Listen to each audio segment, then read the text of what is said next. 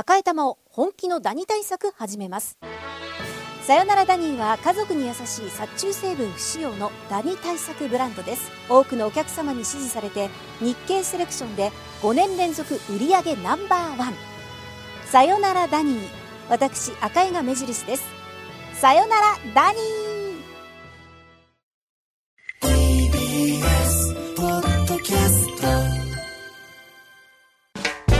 発信型ニュースプロジェクト荻上チキ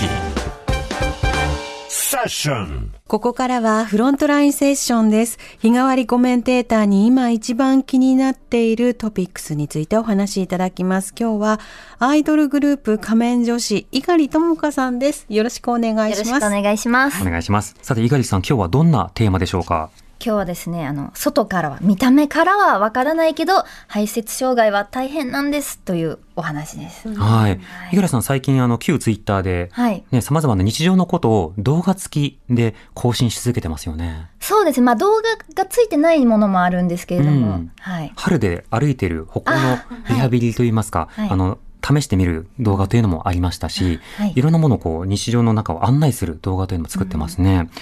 その中で今回のお話、排泄障害、そしてハッシュタグの活動、これはどういったことなんでしょうか？これはですね、まあ、まずハッシュタグで、この下半身不随女子の一人暮らしっていう、あの、ツイートをするように、ここ1ヶ月ぐらい前からなったんですけれども、うん、まあ、それを始めた経緯としては、こう、私で今まで、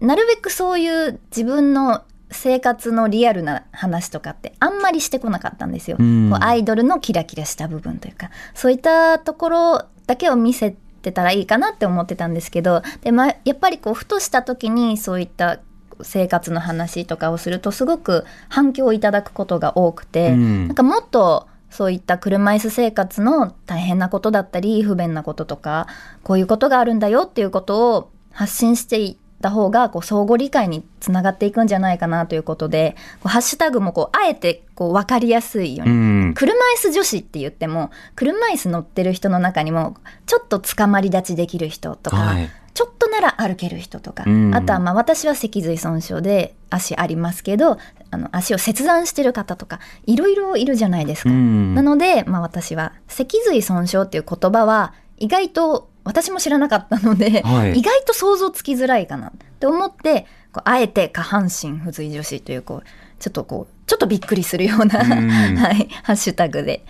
投稿するようにしましたね。はい。はい、確かに車椅子といっても、例えば脳性麻痺の方もいらっしゃれば、はい、まあ、短期的に怪我をしているという方もいらっしゃって、幅広いですもんね。はい。そうした中で、排泄障害についての投稿もされてましたが、この排泄障害というのはどういったことなんでしょうか？排泄障害っていうのは、まあ、脊髄を損傷していることによって、あの、排泄機能にご障害が残ってしまっていて、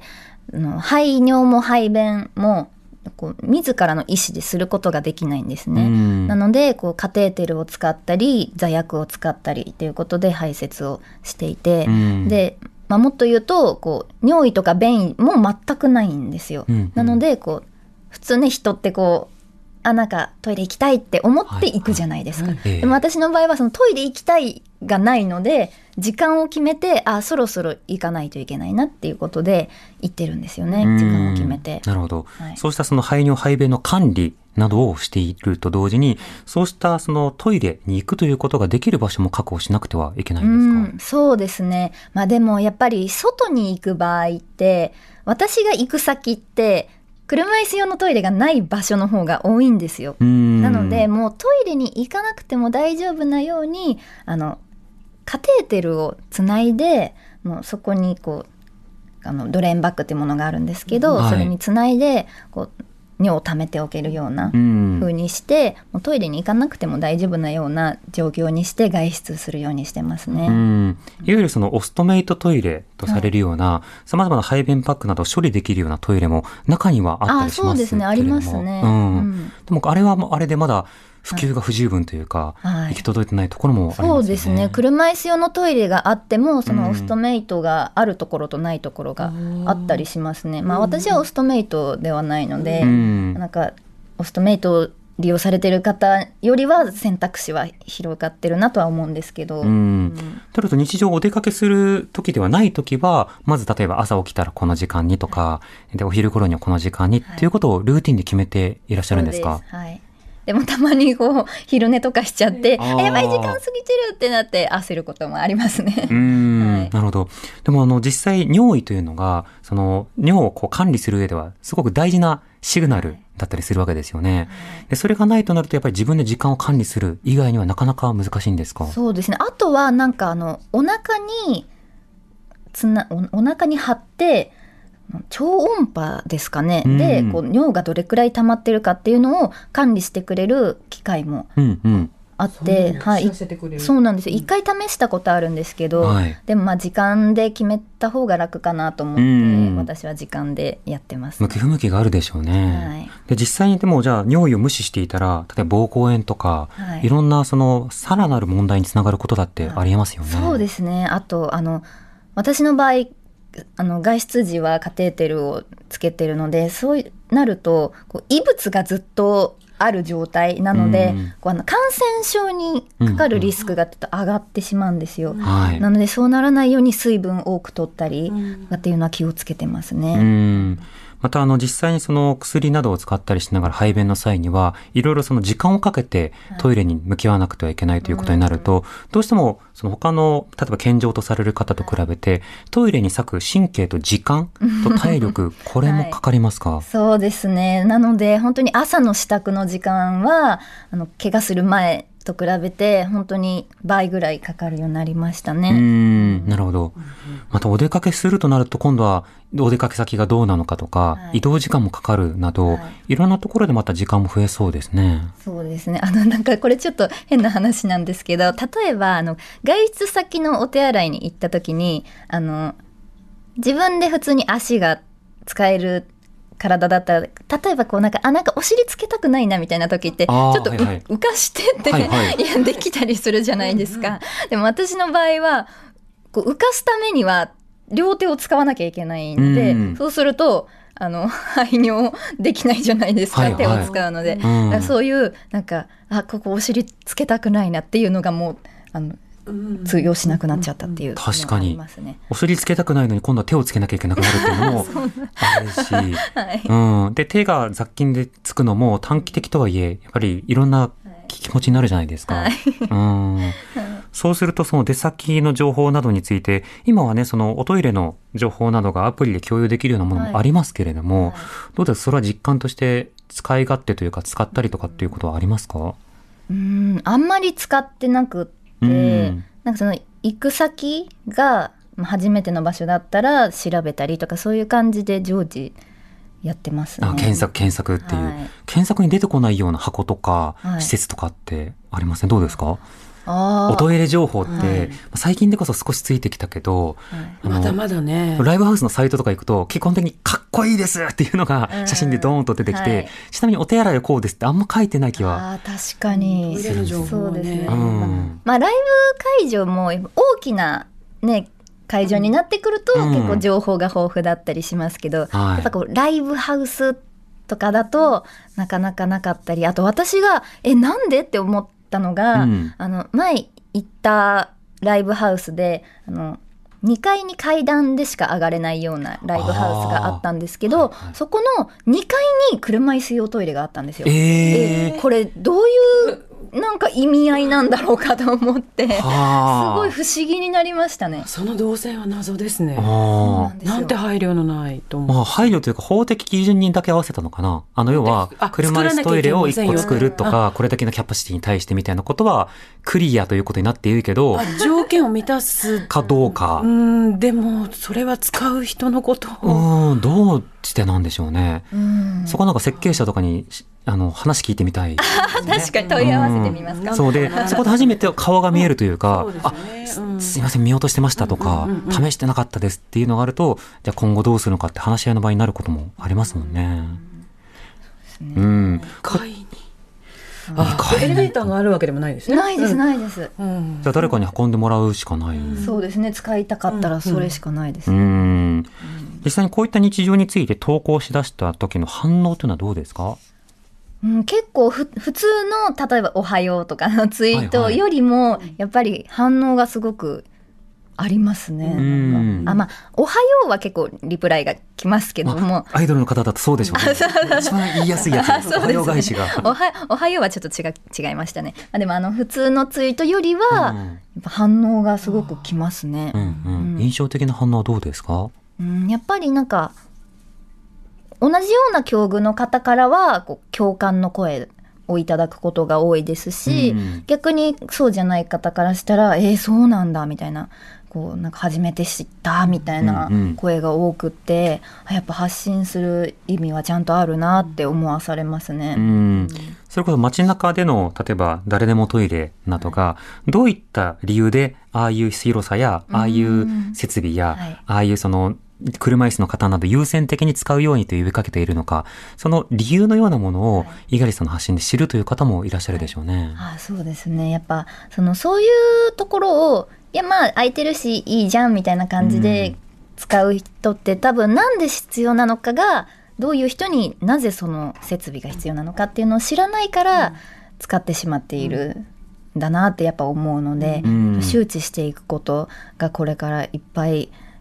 私のねツイートでちょっとでも知ってくれたら嬉しいなって思いますね。うん、そうですね。また、例えば、その健常とされる方だと、そのトイレの選択肢が複数あることもあったりしますよね。はいデパートに行くと、例えば2階が混んでるから4階に行こうかあーはいとか、あるいはちょっと今は我慢しようかとか、うんはいただそうしたその他の選択肢というものが少ない状況にあるという方もいらっしゃいますもんね。そうですね本当にまあトイレに限らず、まあ、その移動のこともそうですけど、うんなんか例えばこう2階に上がりたいっていう時に、まあ、足がねあの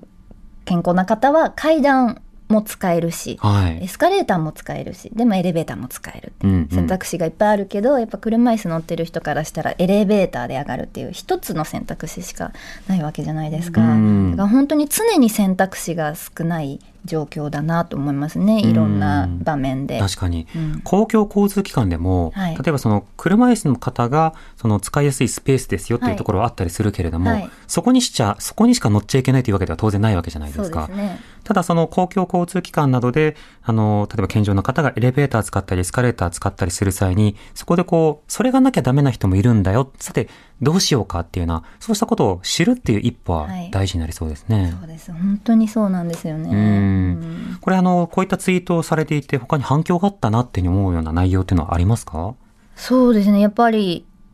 昨日投稿した、一昨日ですかね。あの物件探し。障害者の物件探しっていうあのツイートは結構反応があったかなと思いますね。はいはい。それどういった内容だったんですか？あの私前回この番組出させていただいた時、ちょうどあの家探ししてますうん。苦労してますっていう話したんですけど、はい。ついに一人暮らしをうん。始めたんですよ私。じゃあ巡り合ったんですか？巡り合いました。物件と、はい。巡り会えたんですけどまあその物件を探してた時のエピソードとして、うん。うんあのいい部屋があったんだけどエントランスに高めの段差があったから簡易的なスロープを置かしてもらえませんかって聞いたらいや共用スペースなんでって断られちゃったっていう。えでも共用だからバリアフリーにしてほしいですよね。その通り他の人もだって怪我したりとか車椅子とかベビーカーとかはい。便利だと思うんですけどね。あの、ん。道路なのでとかだったら調整が必要ですねとはなりますけど、ねえ共用スペースだったらなんとかならんのですかえね。あのうん。健常者の方からしてスロープがあることによって迷惑することってありますか、ないです。ないですね。あのむしろむしろむなんかいいっていうか。まあ、その階段とか段差の広さによってなのかもしれませんけれども、それによって例えば何かを削らなくてはいけないとなると、いわゆる調整、合理的な調整というのが必要になるでしょうけど、初手で、あ、無理です、共用だからっていう話ではないかなと思いますね。そうなんですよその不動産屋さんにまず質問したら、うんちょっと管理会社に確認してみます。って言われてでその返答がそれだったんですよ。ああ、でも管理会社はじゃあ、あの、自治会とか管理グループなのに問い合わせているのかどうかもちょっと気になるところではありますうね。んそうですうね。ん。だからまあ結果的にそ,、ね、そこにそこには置いてっていうことは叶わなかったんですけど、うん。はい、でも別のところに巡り会えた。巡り会えたので、はい。でもこの 一人暮らしをさの場所で物件を探すとなった時に、その他にも車椅子の友人とかにはい。話を聞くと、その例えば高齢者が住んでいたところとか、あのそうしたところなどあるにはあると。そうすると今度ファミリー向けだったりとか、そのそれなりにいい場所にあったりして、はい。そのいわゆる一人暮らしで住む想定の広さとか値段感でなかなか探せないんだよねっていうのが はい。あって、あったとしたら取り合いみたいな。ことを聞きましたね確かになんかこう探しててあいいかもって思うとシニア向けでうん入居条件が60歳以上とかああ、逆に。であーじゃあダメうんだってなったりもありましたね。ええうんケアを想定してっていうことだったんですね。でも、見つけるには見つけることができた。はい住み始めてからの発見っていうのもありますか？うん、そうですね結構今いろいろ発見している途中ではあるんですけど、うん。うんでもなんか結構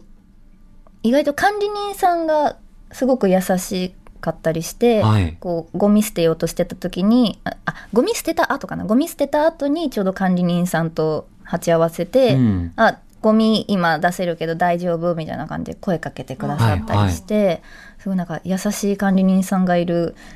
物件でよかったなっていう。うん。はいいろんなね、その、例えば調整とか話し合いとかあった時に、そうやって何かあった時に話せるっていうことってすごく大事ですもんね。うんそうですコミュニケーション大事ですよね。うん。今後ね、あの、政府の、あの、発信の中でもありましたけど、あの、合理的な配慮、あの、障害者差別解消法の中で、これが義務化されていく。で合理的な配慮って言葉って結構誤解されがちで、この配慮ってもともとアコモデーションだから調整だよっていうのことを、あの、周りの、あの、専門家の方はよく言ったりするんですが、調整だからお互いやるもんなんだよと。健常な方が障害のある方に配慮してあげるものではなくて、お互い可能な範囲で調整するもんだなんだよっていうようなことが言われたりするわけですけど、今のちょっとした会話も、ちょっとした調整ですよね。そうですね。うん。えでもそれで言ったらそのスロープの件ももううんそれって11月1日からでしたっけ、11月1日過ぎた後にもう一回 そこにスロープつけたいんですけどって言ったらそれは断っちゃダメっていうことになるんですか？合理的調整は、例えばその企業が行うものと、それからあの、公共団体とか、あの、行政が行うものってで、レベルは違うんですよね。だから住居などに設置って言った時に調整なので、義務があるかというと、義務ではないんです。調整の義務はあるけれども、結果として設置しなきゃいけないっていう義務ではない。あただ、そこにみんなが意識づいてきて、いや、それは普通やるもんでしょっていう通念とか思いになってきたら、それは義務の対象だよねっていう社会が来るかもしれないですね。意識を動かしていきうましょう。ん。こういう発信を通じて生活のね、リアルを伝えていくっていうのがまず大事ですようんね。うんはい。猪狩さん、またぜひ、いろんな報告しに来てください。お待ちしてます。はい呼んでくださいいつでも、はい。今日はアイドルグループ仮面女子の猪狩智子さんにお話を伺いました。ありがとうございました。ありがとうございました来週の月曜日は、フォトジャーナリストの安田なつきさんのレポートになります。荻上チキ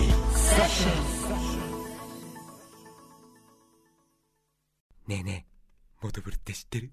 もとぶるそうそう、モトブル。も